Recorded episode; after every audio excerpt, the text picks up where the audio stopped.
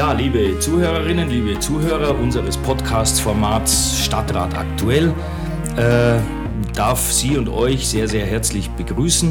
Jetzt waren wir schon ein bisschen länger nicht mehr auf Sendung, aber jetzt sind wir wieder regelmäßig auf Sendung. Ich freue mich sehr, dass zwei Kollegen heute mit mir diesen Podcast bestreiten, nämlich der Thomas Turo und der Tom Meyer. Äh, wir wollen ein bisschen was erzählen über zwei Anträge, die unsere Fraktion gestellt hat. Wir waren mit der Brücke in Berlin, darüber wollen wir ein bisschen was erzählen. Und uns fällt sicherlich noch ein bisschen mehr ein. Thomas, ähm, vielleicht zunächst zu einem Antrag, der sich mit Machbarkeitsstudien beschäftigt. Der hat ja eine lange Vorgeschichte, gibt dazu auch eine Entwicklung äh, in der Landeshauptstadt. Vielleicht magst du kurz erzählen, worum es uns dabei geht. Ja, wir haben im Jahr 2021 einen Antrag gestellt.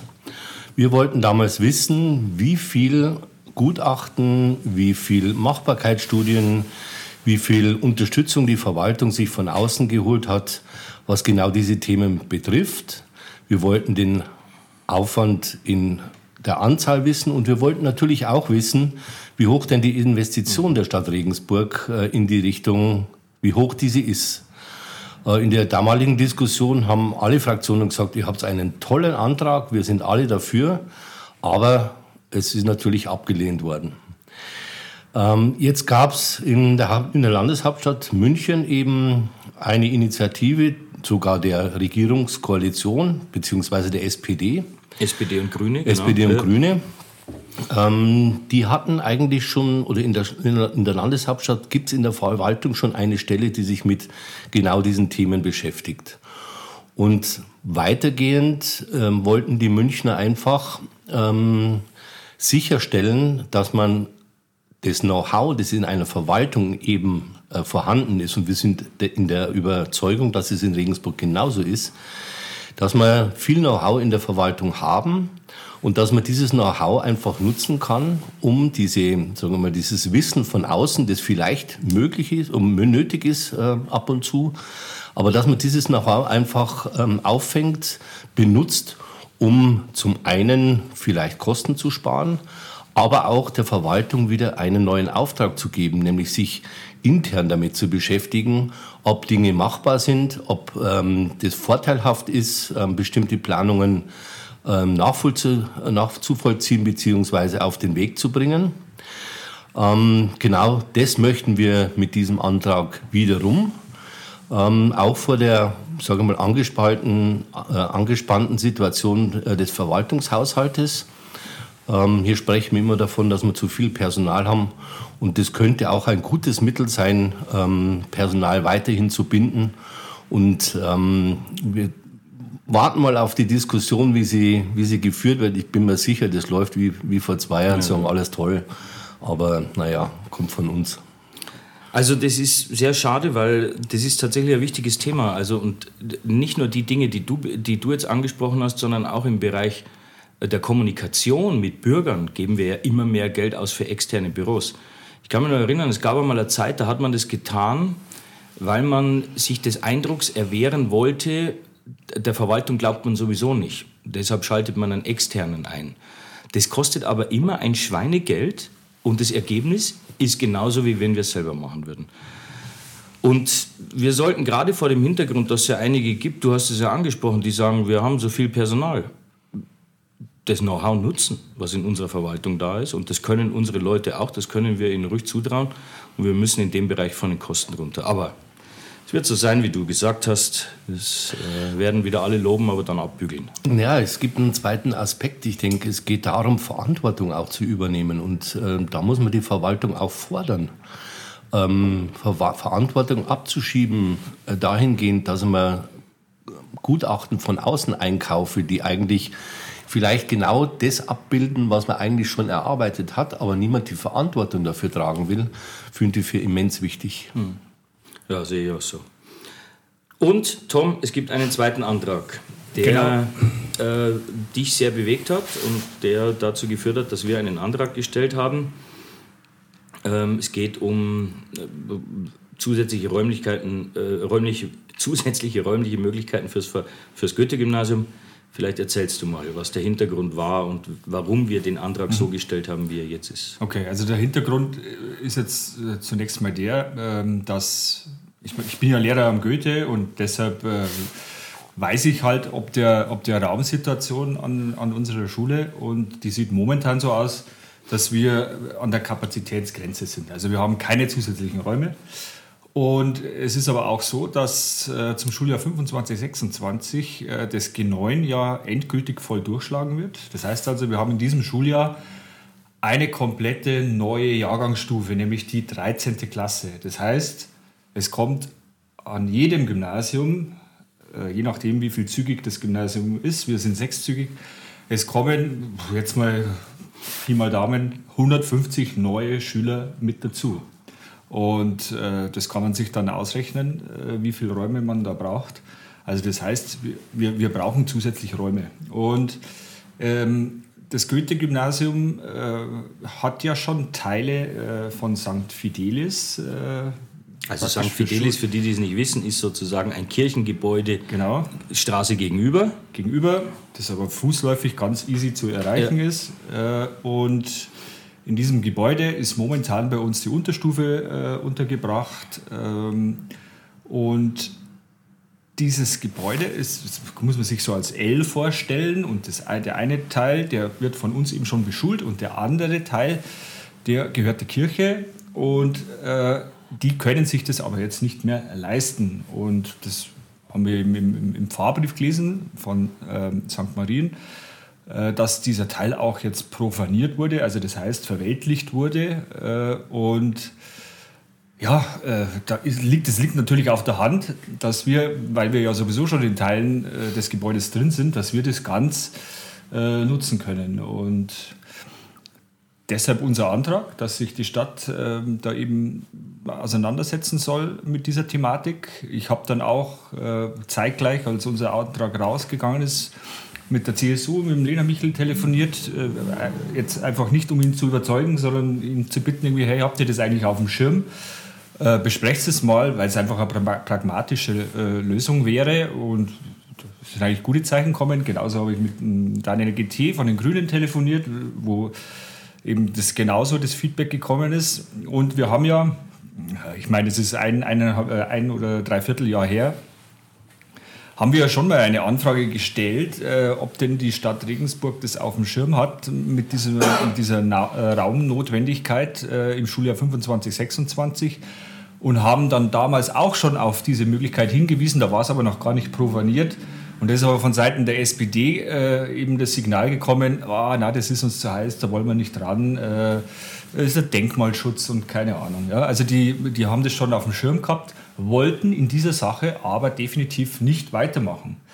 Und wenn ich jetzt in der Zeitung lese vom, vom Kollegen Burger, äh, dass er auch sofort an Fidelis gedacht hat, weiß ich nicht, ob das, ob das dann jetzt so äh, der Wahrheit entspricht. Denn es, es, sind eben keine Signale von, von der SPD gekommen, dass man in der Seite, äh, in die Richtung äh, was unternehmen möchte. Deshalb ja auch unser Antrag. Denn das muss man mal so feststellen, ohne unseren Antrag äh, wäre das nicht auf dem Schirm gewesen. Ja? Und, und der Vorwurf, ähm, den man da auch in der Zeitung lesen konnte, ähm, dass so Geschäfte nicht in der Öffentlichkeit oder in der Zeitung ausgetragen werden, äh, ja, aber wenn man es nicht erwähnt, äh, dann passiert gar nichts. Äh, und es ist ja fast grotesk, wenn er selbst in dem Artikel zitiert wird, man muss das unbedingt kaufen und mir dann äh, vorwirft, man soll, äh, man soll da irgendwie nicht drüber reden, dass man das eventuell kaufen möchte. Also, das glaube ich war einfach so ein bisschen äh, aus der Not heraus, äh, um sich da recht zu fertigen. Naja, aus der Not heraus war das nicht. Also, solange ich den kenne, ist es einer, der immer dann auf was aufgesprungen ist, wenn er die Auffassung vertreten hat, das könnte ihm helfen. Also es gibt wenige Kolleginnen und Kollegen im Regensburger Stadtrat, die so ich bezogen sind wie der. Äh, aber es ist, wie es ist. Im Übrigen haben wir gar nicht gesagt, die Stadt soll es kaufen. Wir haben die Frage völlig offen gelassen. Genau. Wir haben in unserem Antrag gesagt, die Stadt soll verhandeln mit ja. der Kirche. Sind ja auch andere Lösungen denkbar, was weiß ich, dass man das anpachtet oder wie auch immer. Also wir haben die Frage völlig offen gelassen, eben um Verhandlungen äh, nicht genau. vorzugreifen. Und das wäre halt einfach eine pragmatische Lösung, genau. ne? weil, weil äh, alternativ äh, müsste man Container aufstellen ja. oder aber einen Neubau äh, irgendwo realisieren. Äh, und warum sollte man da nicht den äh, Bestandbau nutzen? Ja? ja. Genau.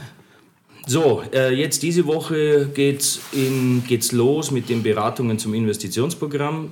Nach der neuen Systematik, die, wie das Investitionsprogramm erarbeitet wird, ist es relativ nichtssagend. Das macht es ein bisschen schwierig, die Dinge zu beurteilen. Äh, aber dazu, darüber werden wir noch berichten. Wir wollen noch über was anderes berichten. Wir waren nämlich jetzt ähm, vom letzten Samstag, also Samstag vor einer Woche, bis Dienstag letzter Woche mit annähernd 50 Brücke-Mitgliedern und Freunden und Bekannten in Berlin. Der Tom Meyer hat äh, eine wirklich super Fahrt organisiert. Also ich habe unglaublich viel mitgenommen. Also nicht nur, dass es in der Gruppe halt einfach angenehm war, sondern wir haben auch unheimlich viel erlebt. Tom, erzähl mal, was wir alles gemacht haben. Ja, was haben wir alles gemacht? Also, also neben waren, Essen und Trinken Essen haben wir... Trinken also vielleicht, vielleicht darf ich vorweg schicken, ich, meine, ich habe das alles sehr, sehr gern geplant und als dann der Termin immer näher kam, haben wir gedacht, wow, hoffentlich funktioniert das jetzt auch mit der Gruppe so. Man kennt zwar die Einzelnen, äh, aber harmoniert das auch und äh, haben wir dann gedacht, naja, vier Tage geht schon vorbei. Äh, aber es war wirklich eine ganz tolle Fahrt, äh, die auch sehr harmonisch gewesen ist. Äh, tolle Gespräche, also das hätte ich mir im Vorfeld nicht so vorgestellt. Und ja, auch, auch deshalb war das eine tolle Fahrt. Was haben wir gesehen? Wir waren an der Bernauer Straße, in Gedenkstätte Berliner Mauer. Äh, wir waren, das ist für mich eigentlich immer ein Highlight, äh, im Bundeskanzleramt. Ähm, da kommst du jetzt eigentlich nicht so oft rein. Äh, das ist schon interessant, so praktisch im, Herzen der Macht sich zu bewegen. Bundestag natürlich, wo wir, denke ich, ein ganz gute, gutes Erlebnis mit dem Stefan Schmidt von den Grünen hatten, der uns da empfangen hat. Ja, Thomas, was war dein Highlight? Also mein Highlight war tatsächlich zum einen, ähm, dass wir in einer tollen Gruppe wegfahren sind. Das zweite war natürlich dein straffes Programm, das also für mich, ich war schon öfter in Berlin, äh, viel Neues äh, gezeigt hat. Wir sind mal in Ecken gekommen, die, die man als Berlin-Besucher nicht so ad hoc mal äh, findet, zum einen. Ähm, ich habe mich ein bisschen so an einen Schulausflug erinnert gefühlt. Ähm, das war echt ähm, nicht strapaziös, aber wir haben ähm, nicht viel Zeit nebenbei gehabt, äh, was aber dazu geführt hat, dass unsere Geldbörsen geschont wurden, weil unsere Damen nicht die Gelegenheit hatten zu shoppen. Tom, das war wirklich ein tolles Programm. Ähm, wir haben die auch zum neuen Reisebeauftragten der Brücke ja. ernannt und freuen uns auf den nächsten Ausflug. Teilzeit gehen. Also ich will nur sagen, mich, mich haben, mich haben zwei Sachen sehr fasziniert. Das eine war, also neben den Sachen, die du schon genannt hast, wir hatten eine dreistündige Stadtrundfahrt mit einem Stadtführer, der äh, einem, einem, Berlin so ein bisschen von, ja nicht so von der klassischen Seite. Mhm. Also erstens hat man sehr viele äh, einzelne Stadtteile kennengelernt und wie unterschiedlich die eigentlich sind in so einer Großstadt. Dann hat mich diese Gedenkstation Gleis 17 mhm. sehr beeindruckt. Das war ist sozusagen ein Bahngleis, von dem aus bis ins Jahr 45 mhm. äh, Juden, obwohl es damals hieß, äh, die Berlin sei judenfrei, mhm. äh, Juden noch deportiert worden sind. Und das war auch, ich finde so, also da war so in den Boden eingelassen, an welchem Tag, wie viele Juden mhm. deportiert worden sind. Das war sehr eindrucksvoll gemacht, fand ich.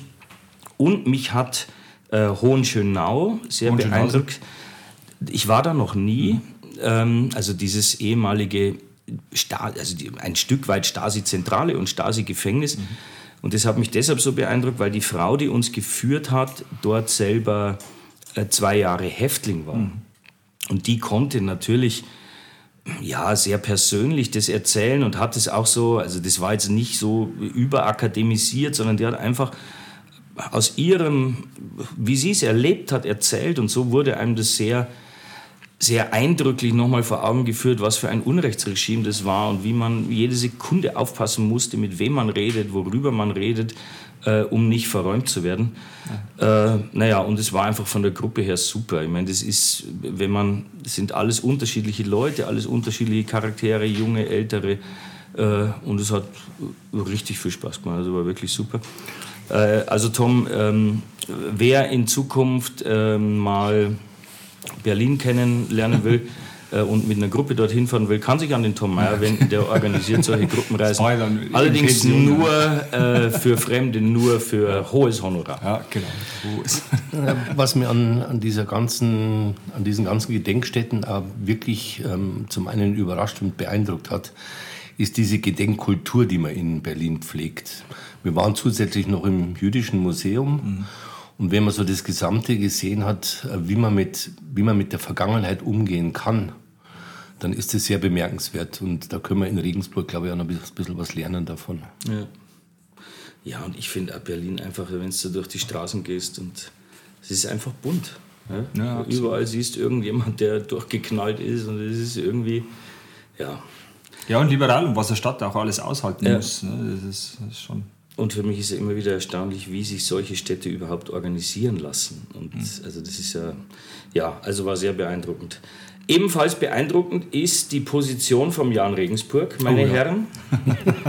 Was bedeutet das? Also wir haben jetzt 31 Punkte, wir sind ja. punktgleich mit Dresden und der dritte hat 24. Ja, das ist nicht schlecht. Ich das glaub, riecht 40, nach Aufstieg. Die 40-Punkte-Marke dürfte kein Problem. Kein Problem sein. Also absteigen kann man nicht mehr. das glaube ich auch nicht. Das glaube ich auch. Ja. Aber nein, ist doch schön. Also ja, es ist wirklich also ich glaube zwar noch nicht dran, aber wenn es wirklich gelingen würde, dass wir sofort wieder aufsteigen, das wäre natürlich sensationell. Ja, die Kritik war ja am Anfang auch ganz groß, weil man so No-Names geholt hat und gemeint ja. hat, ja, mit, der, mit dem Personal, das schaffen die nie.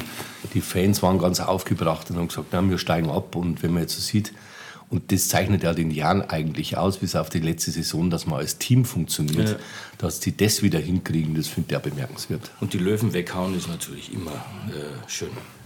Die Jungs sind heiß wie Frittenfeld. okay, meine Herren, äh, fällt euch noch irgendetwas ein? Wenn nicht, dann sind wir fertig. Bedanke mich sehr herzlich. Sehr gerne. Äh, ich hoffe, es war für Sie und für euch wieder ein bisschen was Informatives äh, dabei. Und ansonsten, ja, bleiben Sie zuversichtlich. Das ist in diesen Zeiten gar nicht so, gar nicht so einfach, ähm, aber hilft nichts. In diesem Sinne alles Gute und bis nächste Woche. Ciao. Vielen Dank. Ciao, ciao.